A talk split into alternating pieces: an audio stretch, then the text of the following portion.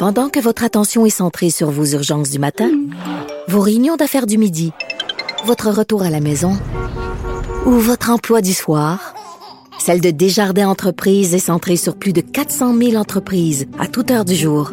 Grâce à notre connaissance des secteurs d'activité et à notre accompagnement spécialisé, nous aidons les entrepreneurs à relever chaque défi pour qu'ils puissent rester centrés sur ce qui compte, le développement de leur entreprise.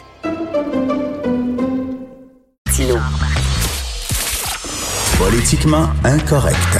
Cube Radio. Et c'est avec plaisir que je rejoins euh, Luc La Liberté, analyste, blogueur, Journal de Montréal, Journal de Québec. Toujours un plaisir de lui parler. Salut Luc. Bonjour Richard, je, n'arrive pas à m'enlever de la tête l'image te représentant tel Ulysse sur son bateau résistant à l'appel des sirènes au-delà de ton rôle de soldat ce matin. Euh. Écoute, oui, t'entends pas le, le, chant du barbecue? Luc, invite tes amis. Ah, j'ai déjà, j'ai déjà cédé, euh, Richard. Ça fait deux fois déjà. Ah, chanceux. My God, ça sent bon jusqu'ici. Écoute, euh, Luc, euh, je veux. c'est quoi les rapports entre Donald Trump et Boris Johnson? Puis Donald Trump, il doit regarder son chum Boris qui, qui jouait les durs lui aussi, comme de Donald, puis qui serrait des mains à gauche et à droite. Et là, qui se ramasse aux soins intensifs. Penses-tu que Donald est en train de trembler un peu dans ses culottes? Ah, écoute, je ne sais pas. Hein, les, les, rapports entre M. Trump et, M. Johnson étaient tendus comme le sont la plupart des rapports entre les dirigeants. À moins d'être, à moins d'être un dictateur, on, a des relations tendues avec, avec M. Trump. Ce qu'ils avaient en commun tous les deux, c'est d'avoir tenté plus ou moins habilement de rassurer la population ou d'adopter des stratégies qui n'étaient pas nécessairement celles encouragées par la, par la santé publique. Mais c'est certain que quand on voit, puis il y, a quelques dirigeants, si ce ne sont pas les dirigeants eux-mêmes, c'est dans leur entourage. On parle de Bolsonaro Bolsonaro, par exemple, aussi au Brésil. Euh, mais quand on est touché et qu'on se rapproche de la tête du gouvernement ou du personnage le plus en vue, euh, je pense que ça conscientise beaucoup de gens dans la population. Par exemple, ici, peu importe ce qu'on a pu dire ou penser de la gestion que fait le, gouvernement Trudeau, euh, quand on voit Sophie Grégoire revenir et qu'elle est atteinte, on se dit, ben, ben c'est une réalité. À tout le moins, ça a ce mérite-là, peu importe ce qu'on peut en penser, de, de conscientiser les gens à la menace qui est bien réelle et qui n'épargne personne. Et écoute, là, Trump, qui est à couteau tiré avec l'Organisation mondiale de la santé, raconte-nous ça.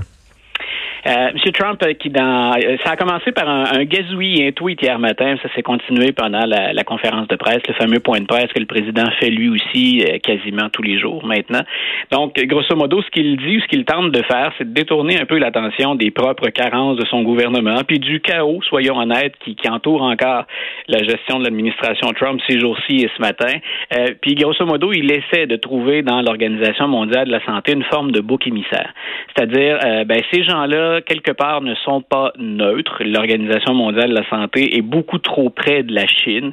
Euh, on a accordé beaucoup trop hmm. d'importance à la hmm. Chine. Puis eux, ils étaient contre, ben, contre le fait que j'impose finalement des, des, des, limites ou même qu'on interdise l'entrée aux États-Unis de gens qui euh, arrivaient de la Chine.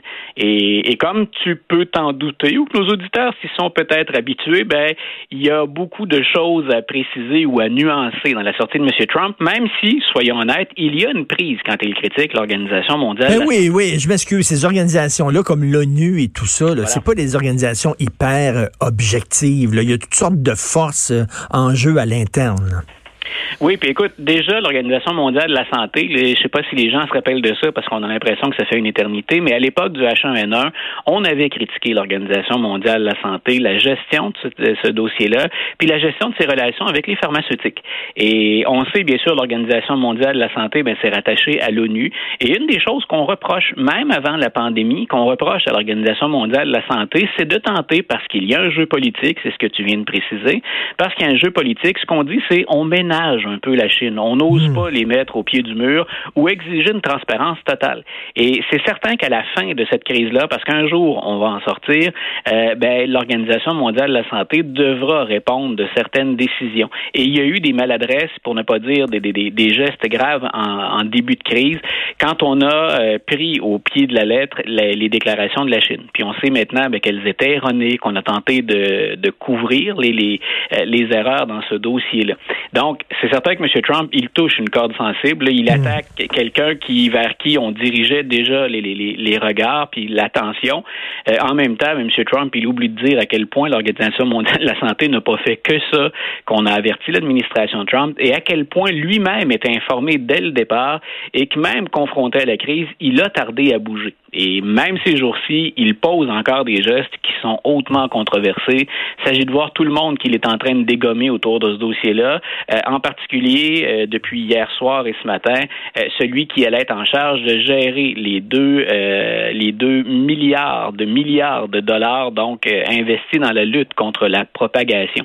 Donc, il y a énormément de, de, choses en jeu dans, dans ce dossier. -là. Et, et Luc, je pense c'est Pâques ce week-end. Hein? C'est Pâques ce week-end. Et il avait dit, lui, à Pâques, tous les ouais entreprises vont réouvrir. Il y avait ça il y a quelques jours seulement, là.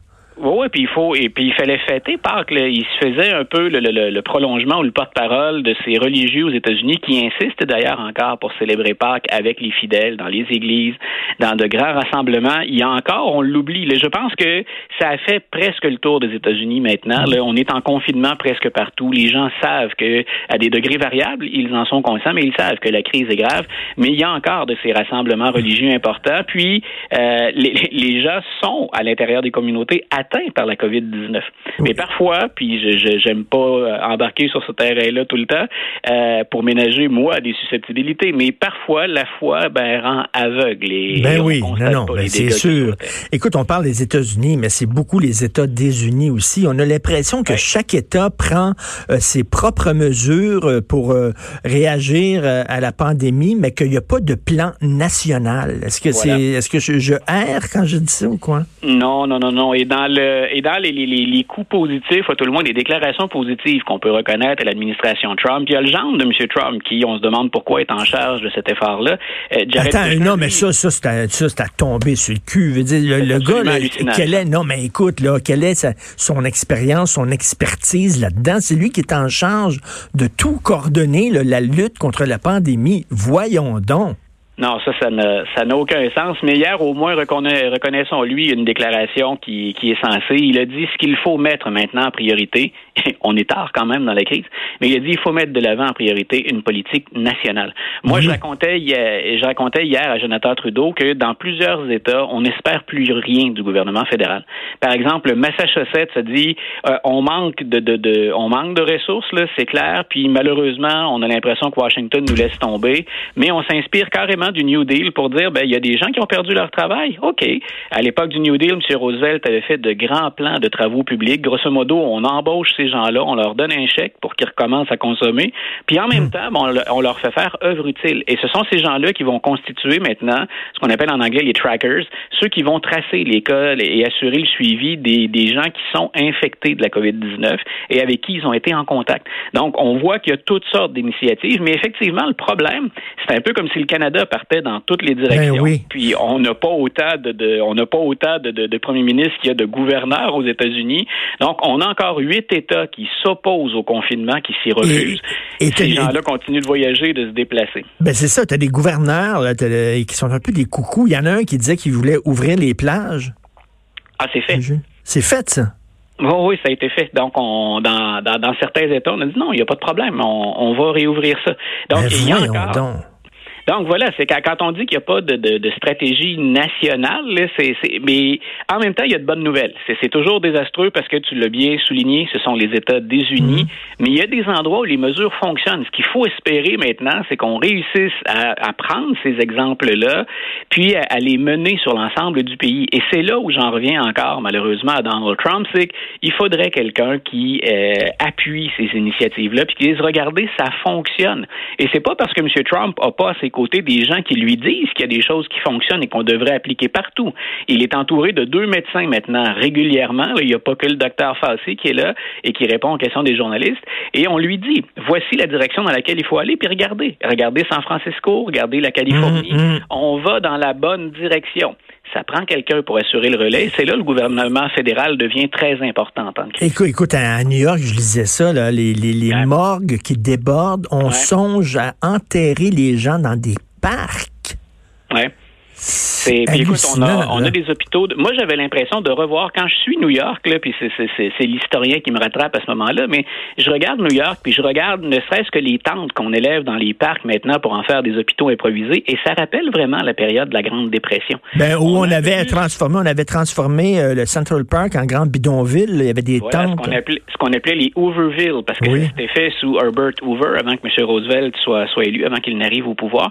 Mais on a vraiment l'impression de vivre quelque chose d'historique, mais dans, dans, le côté dramatique, bien sûr, de l'expression euh, historique. Mais, mais c'est pour dire à quel point on est démuni et à quel point on est débordé.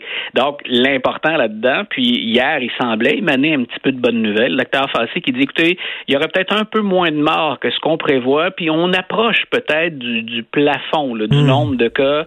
Euh, un peu ce que nous a dit d'ailleurs euh, M. Legault cette semaine.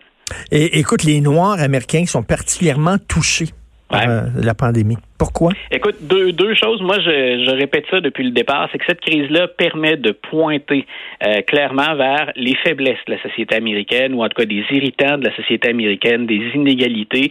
Puis il y a deux volets pour lesquels les Noirs sont les plus touchés. Puis j'écrivais dans un journal là-dessus hier. Euh, par exemple, la CDC, le, le, le, Centre pour le contrôle des maladies, des infections aux États-Unis, a dit maintenant on recommande le port du masque le plus possible pour tout le monde. Puis au Canada, on a penché de ce côté-là aussi. Euh, il y a des Noirs qui ont dit non, nous, il n'est pas question qu'on mette de masques. Et comme ils sont plus nombreux, puis c'est, les, les, chiffres sont même pas serrés, comme ils sont plus nombreux, les Noirs, à mourir de la COVID-19, ils devraient porter des masques. Et eux disent non. En raison du profilage, un Noir qui porte un hoodie ou un Noir qui a, qui a un capuchon sur la tête ou un Noir qui est avec un masque, c'est associé immédiatement à la criminalité. Et comme on est victime de profilage puis de racisme, dans certaines villes, c'était clair, la police de Chicago a, a été pointée du doigt très, très sévèrement. on a dit on ne va pas porter le masque. Hmm. Et, c'est un peu inquiétant. L'autre chose, c'est qu'écoute, il y a un État, la Louisiane, pour te donner juste une statistique, pour nos auditeurs, le chiffre est impressionnant.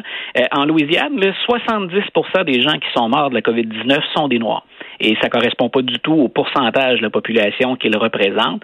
Donc, pourquoi les Noirs meurent-ils? Mais encore là, meurent-ils plus? Mmh. Euh, ben, on dit finalement, ils occupent souvent des emplois, entre guillemets, dans le bas de l'échelle, mais euh, sur ce qu'on appelle maintenant des emplois essentiels, des emplois peu payés pour lesquels il y a moins de couverture de soins de santé. Mmh. Donc, ces gens-là sont plus exposés parce qu'en public constamment, d'où mon lien avec le masque tout à l'heure, ils devraient, eux, en porter systématiquement. Et comme ils sont aussi moins accès à des soins de santé, ils ont certaines prédispositions qu'on retrouve moins chez les Blancs. par exemple. oui. vas-y.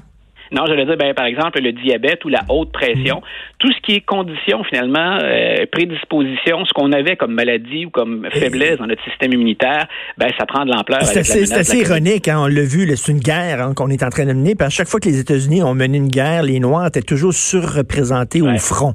Hein, C'était la même chose pendant euh, euh, la guerre du Vietnam. Il y avait beaucoup de Noirs au front, alors que des Blancs pouvaient s'en sortir. Écoute, rapidement, on sait que tu es un grand lecteur. la semaine dernière, tu, nous as suggéré un livre de John Irving. Cette semaine, qu'est-ce que tu nous suggères comme lecture? Ah, cette semaine, j'irai avec Dennis Lehane, parce que j'ai un petit faible pour la ville de Boston. J'ai voyagé beaucoup aux États-Unis, mais Boston, j'y retourne régulièrement. Oui, le vieux Boston, là. Dennis Lehane, ah. c'est un des grands romanciers américains. Puis je voulais vous proposer la lecture de Un pays à l'aube, ou en, l'aube, pardon, ou encore en anglais de Given. Et ça se passe dans la grève des, des, des, policiers puis des émeutes qui ont eu lieu en 1919. Et une des choses qui ressort, parce que j'adore Boston, mais Boston est pas sans, sans, faille ou sans paradoxe dans son histoire, euh, on y voit en trame de fond le racisme qui a affecté euh, Boston pendant une grande partie de son histoire. Même récemment, les Red Sox de Boston ont retiré le nom de, de l'ancien propriétaire de l'équipe de la rue qui est devant le, Fenway Park en raison de sa relation complexe avec la communauté noire. Donc Boston, on se dit c'est dans le nord des États-Unis, hein, c'est pas là qu'on pratiquait mhm. l'esclavage, c'est pas là où on a pratiqué la ségrégation. Et pourtant, pendant très longtemps, Boston a eu cette réputation de ville où pour les Noirs c'était difficile, où on retrouvait pas de mariage interraciaux, par exemple. Donc j'aurais envie de vous suggérer toute l'œuvre de toute l'œuvre de, Denis c'est Shutter Island, c'est Gone Baby Gone, c'est euh, Mystic River, des, des, souvent des romans dont on a tiré ben des films. Mais ce matin, donc, je vous propose The Given Day ou encore Un pays à l'aube. Excellent. Écoute, un des meilleurs films sur Boston, Internal Affairs, euh, Scorsese, euh, qui se passait à Boston. Qu'est-ce que tu aimes dans la ville de Boston particulièrement? C'est que j'ai accès à tout. Un maniaque de, de, de musée, de mm. littérature, d'art, de sport, d'histoire, bien entendu. Et quand je vais à Boston, euh, dans quelques kilomètres carrés, j'ai tout à portée de la main. Dans la même journée, je peux avoir Shakespeare in the Park à Boston Common, puis être allé voir l'après-midi auparavant un match des Red Sox au Fenway. Donc, je, je m'y retrouve, je m'y sens particulièrement à l'aise. Ah oui, c'est vraiment bien. Le vieux Boston, c'est absolument magnifique. Ah. Passe une excellente semaine. Bon week-end. Merci d'être là, Luc La Liberté. On te lit toujours. Merci. Bye, Richard. Bye.